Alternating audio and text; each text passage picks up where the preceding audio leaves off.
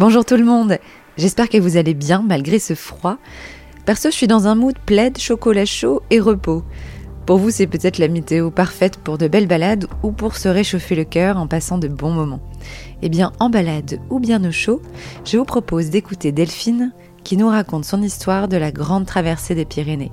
Une randonnée de 900 km qui relie la Méditerranée à l'Atlantique. Delphine nous livre une leçon d'humilité que l'on rêve toutes et tous de connaître un jour. C'est en gravissant des montagnes, au sens propre comme au sens figuré, que l'on prend vie et que l'on apprend à vivre. En voici un extrait.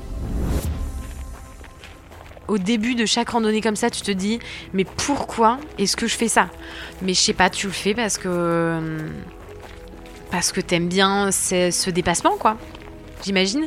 Et puis aussi euh, tu t'es approprié un morceau de toi-même, t'es allé au bout de tes limites, donc euh, t'as reculé un peu tes limites, t'as connu aussi certaines choses que tu connaissais pas chez toi, et donc quand tu sors de là aussi, t'as cette sensation de t'être pleinement approprié ton corps.